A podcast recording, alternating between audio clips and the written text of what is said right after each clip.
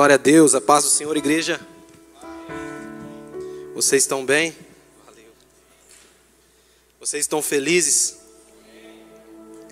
E tem como não estar?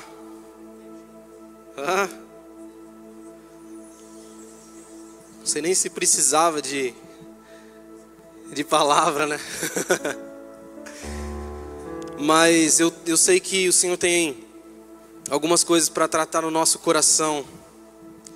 Hoje pela manhã é, eu estive ministrando essa palavra e e foi muito perceptível tudo aquilo que o Senhor o Senhor realizou aqui pela manhã e eu tenho certeza que eu tenho certeza que isso vai edificar também o seu coração hoje, amém? Nós nós começamos a, a falar sobre a série Carral. O interessante é que na semana passada eu o Senhor tinha colocado no meu coração duas palavras. Duas palavras que depois, em uma vigília com os líderes, no mesmo dia, eu compartilhei aqui com, com, com os líderes que estavam aqui, sobre, que Deus tinha falado comigo sobre essas duas palavras, que era compaixão e misericórdia. E isso se confirmou no coração de vários outros líderes que estavam aqui. E naquele mesmo dia o Rô tinha, ele me ligou e ele falou: Olha, nós vamos falar sobre Carral. E ele tinha pedido para eu estar trazendo a palavra aqui hoje. E ele falou: Nós vamos falar novamente sobre Carral. Só que nós vamos falar sobre a unidade em ação. Diferente da outra vez que nós falamos sobre o poder da unidade, nós sabemos que a unidade ela é forte, que existe um poder sobrenatural em quando, quando uma comunidade ela trabalha unida em unidade, certo? Só que quando que nós entramos em ação? E eu queria falar um pouco sobre isso. Eu vou tentar correr o máximo que der para que você entenda. E eu peço que, que o seu coração ele esteja suscetível a tudo isso que vai ser falado aqui, amém? Que o seu coração esteja esteja macio, não esteja duro, mas que o seu, o seu coração ele, ele seja uma terra fértil, que haja, que a palavra de Deus ela penetre dentro de você que ela crie raízes em você. Amém? Pois eu tenho certeza que o Senhor ele quer edificar ainda grandes coisas na nossa comunidade e ele tem muitas coisas para fazer e ele conta com você. Ele conta comigo. Nós somos partes do mesmo corpo. Amém? O que garante o sucesso de uma comunidade? Se alguém perguntasse para você, o que garante o sucesso de uma comunidade? Sabe, eu me fiz essa pergunta essa semana. E na verdade, quando a gente fala sobre sucesso, hoje o, no mundo, né, na, na nossa sociedade, quando nós falamos sobre sucesso, automaticamente é, essa palavra já traz uma conotação de prosperidade, de crescimento, na verdade. Só que não é sobre isso que eu quero falar. Eu não quero falar sobre a prosperidade do carral. E não só também, mas não só sobre o crescimento do carral, mas o sucesso dele. E o que é o sucesso? Quando eu falo, quando eu, tô, quando eu quero falar sobre o sucesso, eu quero dizer sobre o funcionamento. Se ele está, se a comunidade está funcionando da forma que ela deveria funcionar. Nós temos sucesso quando nós estamos fazendo aquilo que nós fomos criados para fazer. É ou não é verdade?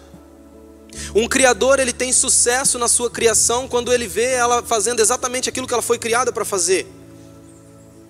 Então, quando eu falo sobre o sucesso de uma comunidade, eu estou falando sobre isso, sobre o quanto nós estamos fazendo exatamente o que nós nascemos para fazer ou o que nós fomos escolhidos para fazer no nosso carral, no nosso corpo. Eu estou falando, quando eu falo de sucesso, eu estou falando sobre a saúde da comunidade. Uma comunidade saudável, ela faz aquilo que ela nasceu para fazer. Quando existe saúde em uma comunidade, então essa comunidade ela está tendo sucesso. Faz sentido para você? Então nós vamos falar sobre a saúde. E eu queria que você abrisse a sua Bíblia em Gálatas 6.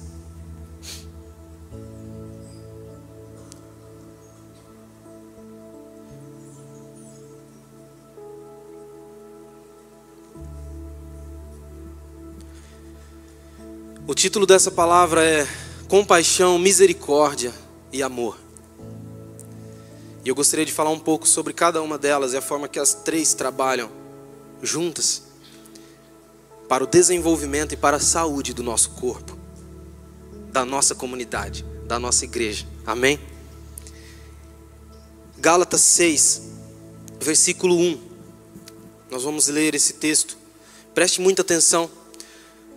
Irmãos, se alguém for surpreendido em algum pecado, vocês que são espirituais deverão restaurá-lo com mansidão. Cuide-se, porém, cada um para que também não seja tentado. Levem os fardos pesados uns dos outros e assim cumpram a lei de Cristo. Se alguém se considera alguma coisa, não sendo nada, engana-se a si mesmo. Cada um examine os próprios atos e então poderá orgulhar-se de si mesmo, sem se comparar com ninguém, pois cada um deverá levar a própria carga. O que está sendo instruído na palavra, partilhe todas as coisas boas com aquele que o instrui. Não se deixe enganar, de Deus não se zomba, pois o que o homem semear, isso também colherá. Quem semeia para a sua carne, da carne colherá destruição, mas quem semeia para o espírito, colherá a vida eterna. E não nos cansemos de fazer o bem, pois no tempo próprio colheremos se não desanimarmos. Portanto, enquanto temos a oportunidade, façamos o bem a todos, especialmente aos da nossa família de fé. Sabe, eu quis ler todo esse texto para que você entendesse o contexto de tudo aquilo que ele que Paulo está ensinando para a igreja de Gálatas, mas eu gostei demais desses dois últimos versículos que nós lemos o versículo 9 e o versículo 10. E o que me chamou a atenção no versículo 10 é que ele fala da seguinte forma: portanto, você pode ver que muitas, nós vamos ler outros versículos que Paulo fala da mesma forma, ele sempre gosta de colocar um portanto, porque esse portanto significa, já que você entendeu tudo isso aqui que a gente leu, já que você entendeu que tudo isso é necessário, aí ele fala assim: portanto, já que você entendeu, enquanto temos oportunidade, façamos o bem a todos especialmente aos da nossa família de fé. Sabe o que, que a Bíblia, o, o que significa todos no, no, no hebraico? No grego você já sabe, né? Mas sabe no hebraico o que significa? Significa todos. então, quando a Bíblia diz assim, faça o bem a todos, não é só a quem me convém, não é só a quem é do meu ciclo mais íntimo aqui de amizade, não é só para as pessoas que também fazem o bem para mim, mas a todos. E o interessante é que ele fala assim, especialmente, ou seja, de uma forma especial, aos da família de fé. Quem aqui é a família de fé?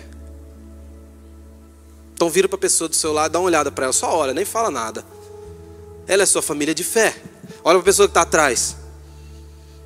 Porque talvez a que está do lado a gente tem mais amizade, né? Então, mas a de trás também é.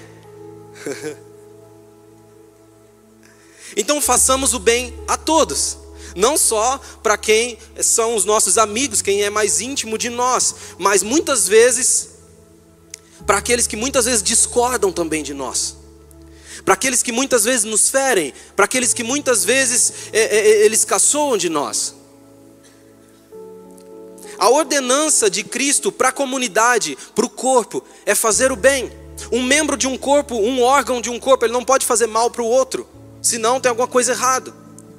Nós não teremos sucesso na nossa comunidade, nós não teremos saúde se o corpo ficar se atacando entre si, entende? Então façamos o bem a todos. E aí no versículo 9, no versículo 9 ele diz: E não nos cansemos de fazer o bem. Porque muitas vezes cansa, não cansa? Às vezes fazer o bem cansa. Seja sincero. Acho que todo mundo aqui já falou assim: ah, eu cansei, não vou mais. Deixa quieto. Sabe aquela pessoinha? E aí você já ajudou tanto, você já fez tanto, você já, já aconselhou, você já amou e não virou nada. Sabe aquele primo chato? Todo mundo tem. E eu tenho certeza que você já falou isso, e eu acho, que já falaram de você também. Falar, ah, já cansei, não vou. Mas a instrução que Paulo deixa aos Gálatas é: não se canse de fazer o bem. Não se canse de amar. Não se canse de fazer o bem a todos. Às vezes é difícil, tem gente que é difícil, mas a instrução é não se canse. Então, o que garante o sucesso da comunidade? Eu ouso dizer que o que garante o sucesso da comunidade é o quanto ela está disposta a manter esse vínculo. O quanto ela está disposta a fazer o bem. O quanto ela está disposta a amar. O quanto ela está disposta a abraçar. E aí eu queria que você entendesse junto comigo um pouco sobre a compaixão. Eu quero de uma forma bem, bem rápida que você entenda isso, de uma forma bem simples. Segundo o dicionário da língua portuguesa, a compaixão é um, um sentimento piedoso de simpatia para com a tragédia pessoal de outro, acompanhado de um desejo de diminuí-la. A participação espiritual na infelicidade alheia que suscita num impulso altruísta de ternura para com o sofredor. E se a gente olhar aqui para o versículo 1, nós vamos entender que ele está falando sobre compaixão. Sabe, para umas palavras mais simples, a compaixão é quando eu me coloco no lugar de outro, do outro, e quando eu vejo a dor e o sofrimento, ou quando eu vejo ele caminhando de uma forma errada, eu sou movido por compaixão e eu, eu quero de alguma forma fazer algo que, que diminua essa dor, que o traga para fora desse lugar de erro, entende? Esse é o sentimento de compaixão. No versículo 1, Paulo fala assim: irmão, se alguém for surpreendido em algum pecado, vocês que são espirituais, quem é espiritual aqui? Pouca gente levantou a mão. Fiquei com medo. Quem é espiritual aqui? Nós somos espirituais, nós somos nascidos do Espírito, amém? Nós somos movidos pelo Espírito de Deus. Então vocês que são espirituais devem restaurar o seu irmão com mansidão. Não é com, com raiva, com garra, mas é com mansidão. Então, a compaixão ela nos, ela nos faz colocar no lugar do outro, sentir a dor do outro e de alguma forma contribuir para que ele saia desse lugar, entende? Se nós olharmos para o ministério de Jesus, pega os evangelhos, leia os evangelhos, e todas as vezes que você vê Jesus curando alguém, vai estar, tá, o escritor faz questão de dizer assim: e Jesus, movido de íntima compaixão, curou o cego. E Jesus, quando atravessou o mar da Galiléia, ele viu uma grande multidão e ele, olhando essa multidão, ele ouviu como ovelhas desgarradas e ele moveu-se de íntima compaixão e curou os seus doentes. É isso que a Bíblia diz. O ministério de Jesus, ele foi regado de compaixão. Por causa da compaixão de Jesus, ele perdoou os pecados. Por causa da compaixão de Jesus, ele curou os enfermos. Por causa da compaixão de Jesus, ele, ele expulsou os demônios. Porque ele era movido de íntima compaixão. Então a, a, compaixão nos faz nos colocar nesse lugar, nesse lugar altruísta de olhar a dor de alguém, olhar o pecado de alguém e, e não nos conformar com aquilo, e de alguma forma tentar tirá-lo daquele lugar, de alguma forma tentar diminuir aquela dor. Jesus era movido dessa forma. Quando ele via alguém sofrendo, quando ele via alguém doente, ele chegava perto, ele se movia de compaixão, ele liberava cura. Entende onde é que eu quero chegar?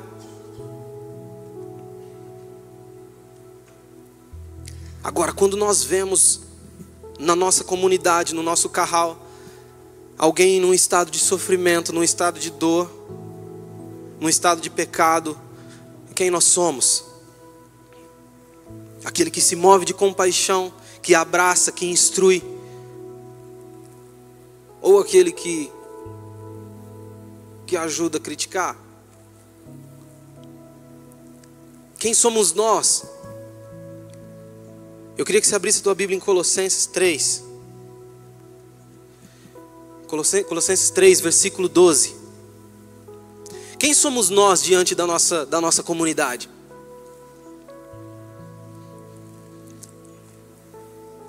Sabe, muitas vezes nós temos uma facilidade muito grande de apontar erros, mas uma dificuldade muito grande de ser compassivo, de buscar solucioná-los. Mas aí Paulo fala um negócio interessante aqui. Ele fala, portanto. De novo ele começa o texto com portanto. Então se você ler todo o contexto, eu não vou ler porque senão não vai dar tempo, mas se você ler todo o contexto ali para cima, você vai entender que ele está falando sobre, sobre conduta, sobre, sobre vida em comunidade também. E ele fala assim: já que vocês entenderam tudo isso, como povo escolhido de Deus, quem é povo escolhido de Deus aqui? Nós somos povo, povo, povo escolhido de Deus. Como povo escolhido de Deus, santo e amado, revistam-se de profunda, profunda compaixão não é qualquer compaixão, não é uma compaixão rasa, não é uma compaixão superficial, mas uma profunda compaixão. Bondade, humildade, mansidão e paciência. Quem tem paciência? Pouquíssima gente levantou a mão. Mas a palavra de Deus nos diz assim: olha, revistam-se de uma profunda compaixão uns pelos outros, de bondade, de paciência, de mansidão. Sabe por quê? Sabe por quê que, que Jesus ele, ele era movido por compaixão? Sabe o que, que isso significa? Significa que quando nós nos revestimos de profunda compaixão, nós passamos a, a nos tornar um instrumento de cura na nossa comunidade. Assim como Jesus, ele curava por causa da compaixão, você, revestido de compaixão, você se torna também alguém capaz de curar as pessoas ao seu redor de curar o corpo. Deus quer levantar nós, levantar você, levantar eu como agente de cura no meio da nossa comunidade. E eu não estou falando apenas de, de uma cura, de uma cura do, no nosso corpo físico, eu não estou falando sobre isso, mas muitas vezes uma cura emocional, muitas vezes uma cura onde, onde, onde doenças espirituais assolam ao nosso redor, intrigas, desavenças. Você foi escolhido para ser um agente de cura. Você foi escolhido para ser um agente de cura nessa casa, em onde você estiver. Amém? Vamos ser agente de cura? Vamos, assim como Jesus, ser movidos de profunda compaixão para com as pessoas? E aí isso nos leva até a outra palavra, misericórdia. E a misericórdia ela é um sentimento de dor e solidariedade com relação a alguém que sofre uma tragédia pessoal, caiu em desgraça. Isso segundo o dicionário da língua portuguesa é muito parecido com, com a compaixão, mas diferente da compaixão, que é um sentimento piedoso, a misericórdia é um sentimento de dor. De dor por alguém. Só que o que mais me chamou a atenção foi o segundo ponto de explicação do que é misericórdia. E essa explicação diz que o ato con concreto da manifestação desse sentimento é o perdão, a graça e a clemência.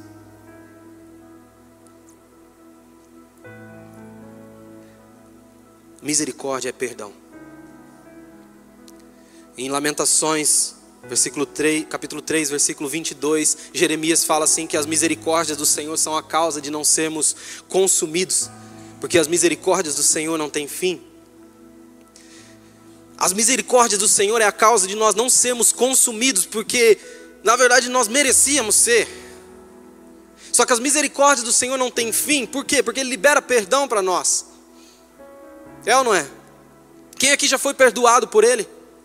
Todos nós fomos perdoados, todos os dias nós somos perdoados por Ele, e todos os dias nós, nós, nós nos derramamos na presença de Deus. Quando você, é interessante, quando você, quando, quando nós pecamos, quando nós erramos e nós chegamos diante do Senhor, nós dobramos o nosso joelho, a primeira palavra que, que nós falamos é: Senhor, tenha misericórdia de mim, não é? Nós clamamos por misericórdia do Senhor, nós nos achamos dignos de perdão, não é? Você se acha digno de perdão? E aí nós saímos de lá satisfeitos, felizes e nos sentindo perdoados por Deus. E isso é bom, é um sentimento bom, não é? E sim, Jesus te perdoou. Jesus te abraçou e ele teve misericórdia de você. Mas e nós? E quando outras pessoas pecam contra nós, e quando outras pessoas erram conosco, e quando aquela pessoinha pisa no seu calo, e quando alguém nos ofende, será que nós somos também tão misericordiosos como o Senhor é? Quando nós somos prejudicados, será que nós liberamos perdão da mesma forma que o Senhor libera para nós?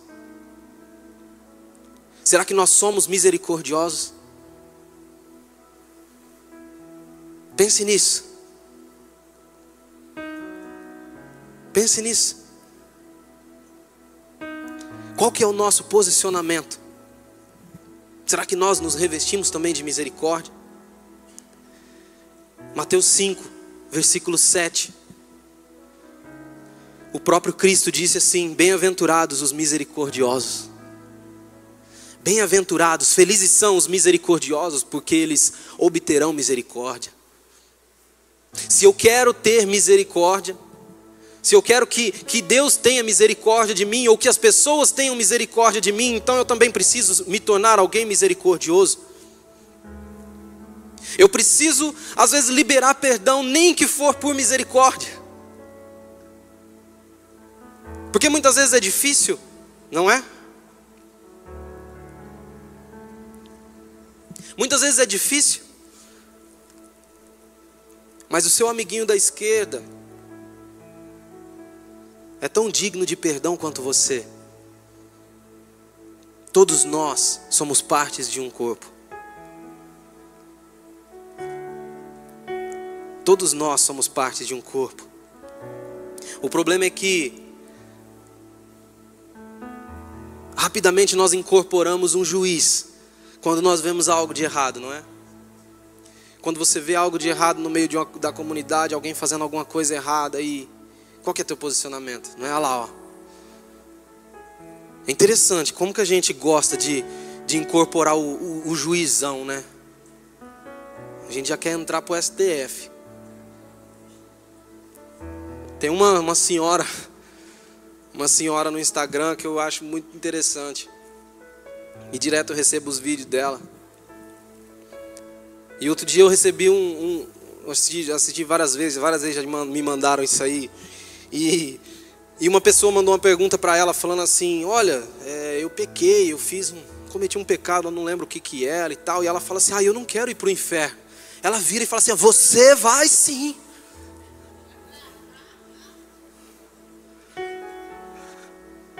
É a irmã Nadir. Não sei se eu podia falar o nome dela. Mas, cara, por que, que nós nos colocamos nesse lugar? De muitas vezes julgar outra pessoa sem misericórdia nenhuma. E o meu pecado existe perdão. Para mim existe perdão. Mas para o outro, ah, ele vai para o inferno. Se nós quisermos viver em comunidade, se nós quisermos é, ver o nosso carral em ação, nós precisamos ser misericordiosos. Vira para a pessoa que está ao seu lado e fala: Você precisa ser misericordioso. Tiago 2, Tiago 2, versículo 12, 12 e 13. Falem e ajam como quem vai ser julgado pela lei da liberdade. 13. Porque será exercido juízo sem misericórdia sobre quem não for misericordioso. A misericórdia triunfa sobre o juízo. Aí o negócio pegou, né? Se vai ser se vai ser liberado juízo sem misericórdia sobre aquele que não libera misericórdia, sobre aquele que não é misericordioso, então o negócio começa a ficar um pouco mais complicado. E o que eu acho muito interessante é o que ele diz no versículo 13, que nós seremos julgados pela lei da liberdade. Então a verdadeira liberdade é a liberdade de obedecer a Deus. Nós temos liberdade para obedecer a Deus e fazer o que Ele agrada. E isso é muito lindo. Na teoria é muito lindo, mas na prática isso é muito mais severo do que uma lei comum. Uma lei comum você é obrigado a obedecer. A lei da liberdade, que é você tem de, uh, o direito de escolher se você vai obedecer ou não. A lei da liberdade vai julgar a motivação do seu coração.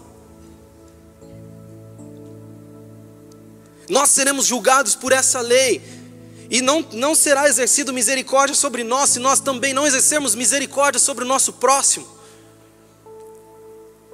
Sabe, esses dias eu estava eu, eu tava ouvindo uma, uma pregação, eu nem lembro de quem que era, e, e, e a pessoa citou um exemplo que eu achei muito interessante. Não, não, eu estava lendo um livro, e nesse livro tinha esse exemplo.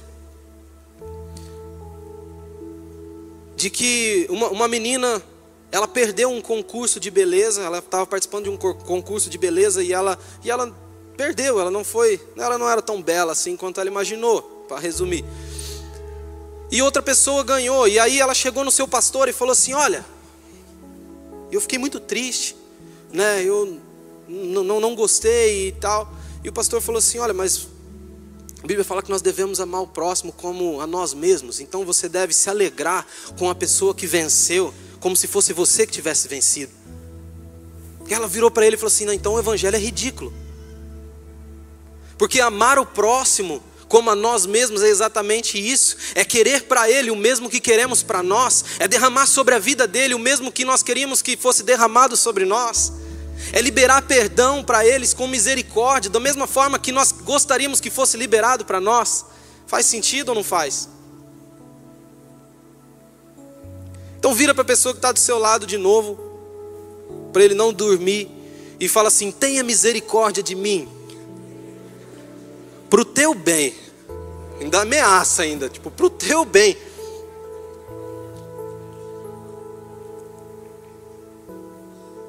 É para o nosso bem. O dom de misericórdia não é para nós, é para os outros. Mas nós somos abençoados quando nós somos misericordiosos. Do Senhor vem a recompensa. Do Senhor vem a bênção. Nós nunca vamos perder em fazer o bem. Nós nunca vamos perder em amar nós nunca vamos ser prejudicados quando liberamos compaixão, misericórdia e amor sobre a, sobre a vida de outras pessoas. E aí eu gostaria de entrar sobre o amor. E eu gostaria que você voltasse comigo em Colossenses 3, versículo 12. Colossenses 3, versículo 12. Portanto, como povo escolhido de Deus, santo e amado, revistam-se de profunda compaixão, bondade, humildade, mansidão e paciência. 13. Suportem-se uns aos outros e perdoem as queixas, as queixas que tiverem uns contra os outros. Perdoem como o Senhor perdoou. Então vira para a pessoa da esquerda agora e fala assim: me suporta, viu?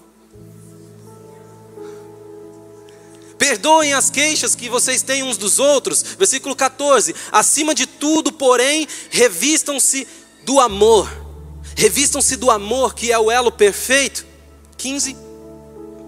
E que a paz de Cristo seja o juiz em seu coração. Não é nós que somos os juízes, não é nós que temos que nos colocar no lugar de juiz, mas é a paz de Cristo. Esse papel é dele visto que vocês foram chamados para viver em paz, como membros de um só corpo, e sejam agradecidos. Versículo 16. Habite ricamente em vocês a palavra de Cristo, ensinem e aconselhem-se uns aos outros com toda sabedoria, e cantem salmos, hinos e cânticos espirituais com gratidão a Deus em seu coração. E 17 e tudo o que fizerem, seja em palavra, seja em ação, façam-no em nome do Senhor Jesus, dando por meio deles graças ao Deus Pai. Revistam-se do amor. Quando nós olhamos para tudo isso que eu falei e tudo isso que nós acabamos de ler, fica muito claro que Deus, Ele quer que nós vivamos em paz. Ele quer que nós nos esforcemos para manter a paz, para manter esse vínculo, esse vínculo de amor. E o que eu acho muito interessante esses dias estudando sobre o amor, eu descobri que, que a palavra amor, no decorrer das eras, ela perdeu um pouco do, do seu significado original. E eu descobri que no hebraico a palavra amor é ahavá, que vem da palavra ahav. Depois vai ter prova sobre isso, tá? que vem da palavra Rav, que tem o principal significado dar. Amor significa dar. Amor não é um sentimento, não é aquilo que você sente, é aquilo que você faz. O amor não é obter algo para si, o amor é uma ação.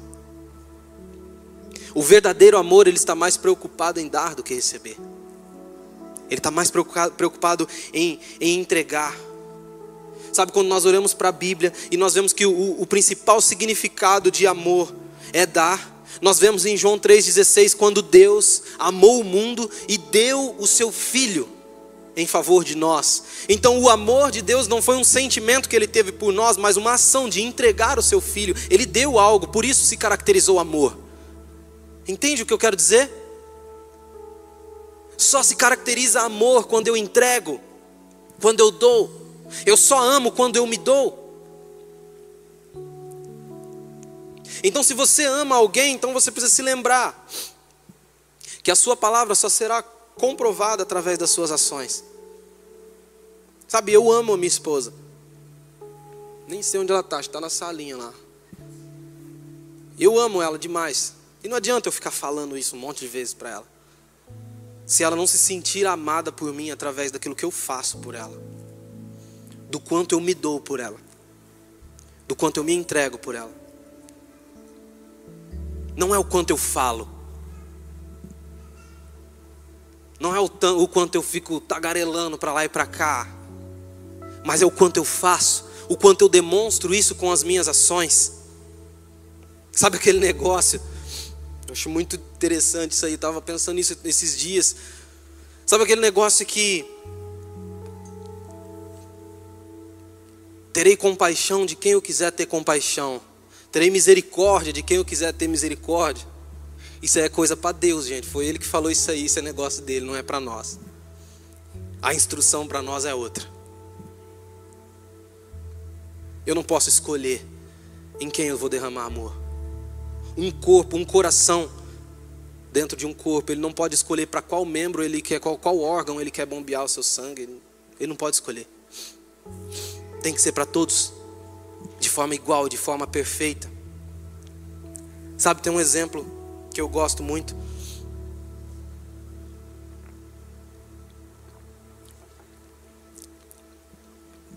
Acho que todos, a maioria, tem um carro e sabe para que serve o óleo dentro do motor de um carro? Para que serve o óleo dentro do motor de um carro? Hum? O óleo ele lubrifica o motor do carro.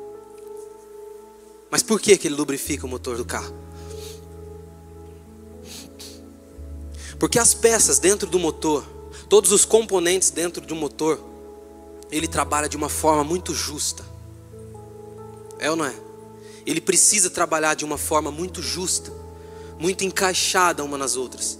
Para garantir o bom funcionamento de um motor, ele precisa estar tá trabalhando justo, sem folgas. Se existe folga, se ele não está justo, então tem alguma coisa errada. Aí você vai ter que gastar uma grana e levar lá no China para poder arrumar porque você vai ter que fazer o motor, está com desgaste. Mas um motor em bom funcionamento ele trabalha justo. E, e nós colocamos óleo naquele motor e, e nós damos a manutenção nesse óleo periodicamente para que haja um bom funcionamento nesse motor, não é? Mas para que, que serve o óleo? Se da mesma forma, colocando o óleo ou não, vai existir atrito.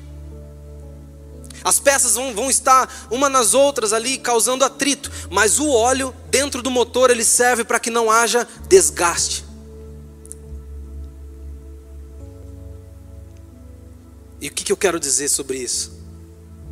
Que o amor no nosso meio ele serve para que não haja desgaste entre nós. Sabe, vai existir atritos, é impossível. Nós trabalhamos como um corpo, como um corpo ajustado, totalmente ligados, unidos, vivendo em amor. Nós trabalhamos totalmente juntos uns aos outros. É impossível não haver atrito. Mas o grande problema, a questão aqui não é ter atrito. Atritos vai existir. Pessoas que nos chateiam vai existir. Momentos que nós não concordamos vai existir. Pessoas que muitas vezes vão nos machucar, vai existir. Mas o amor dentro de nós, ele, ele, ele vai nos lubrificar para que não haja desgaste no meio de nós. Para que não haja desgaste entre eu e você. Muitas vezes eu posso machucar você com uma palavra, com uma ação. Talvez até sem perceber, você se, se sente machucado, mas se você me ama de verdade, então esse amor ele pode nos lubrificar, não vai haver desgaste entre nós. E aí nós entramos com compaixão, com misericórdia, nós liberamos perdão, nós amamos uns aos outros, e as coisas continuam a funcionar da forma que deveria ser. Então nós estamos falando sobre a saúde do carral, a saúde do corpo. Quanto mais o amor for evidente no nosso meio, quanto mais nós nos revestimos do elo perfeito do amor de Deus, mais longe nós vamos, melhor é o nosso funcionamento, mais rendimento nós temos, mais leve é a nossa vida aqui. Então revista-se, revista-se do amor. Vira para a pessoa que está do seu lado, fala para ela: revista-se do amor.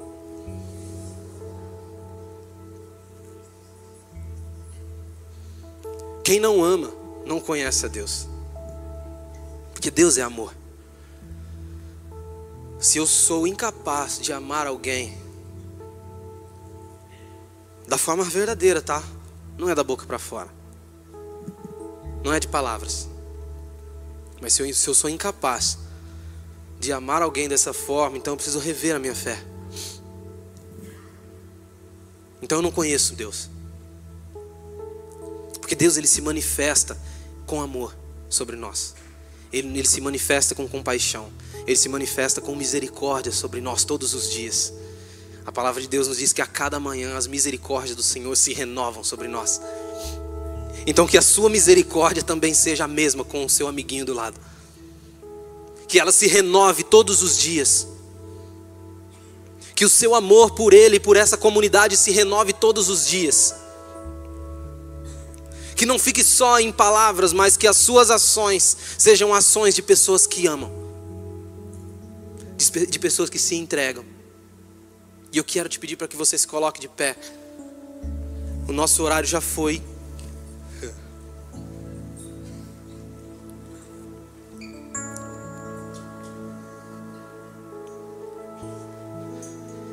E sabe, foi poderoso tudo aquilo que o Senhor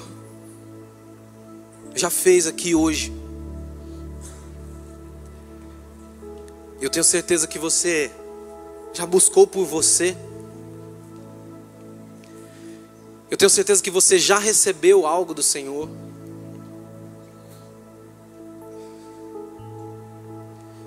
Por isso eu gostaria que, na verdade, eu sinto de, de fazer algo um pouco diferente hoje. Eu não quero que você venha para frente. Eu acho que você não precisa vir para frente hoje. Mas eu quero que você saia do seu lugar, que você abrace alguém e ore por alguém. Não é pela pessoa que está do seu lado, não. É fácil orar para os nossos amigos, é fácil orar para o nosso cônjuge. Mas feche os seus olhos por 15 segundos agora e fala assim: Deus, me mostra. Me mostra, me mostra alguém. Me mostra o lugar onde essa pessoa está sentada. Vamos lá, se você já tem alguém em sua mente, ou se você quiser passear no meio da igreja, se você quiser buscar alguém, eu, eu quero que você saia do seu lugar e que você ore por alguém agora. Seja um agente de cura. Seja um agente de cura na vida de alguém nesse momento. Seja um agente de cura na vida do teu irmão, na vida da tua igreja, da tua comunidade nesse momento. O Senhor está aqui hoje para liberar, para ativar o seu coração, para ativar a sua vida. Então saia do seu lugar, abrace alguém, ore por alguém.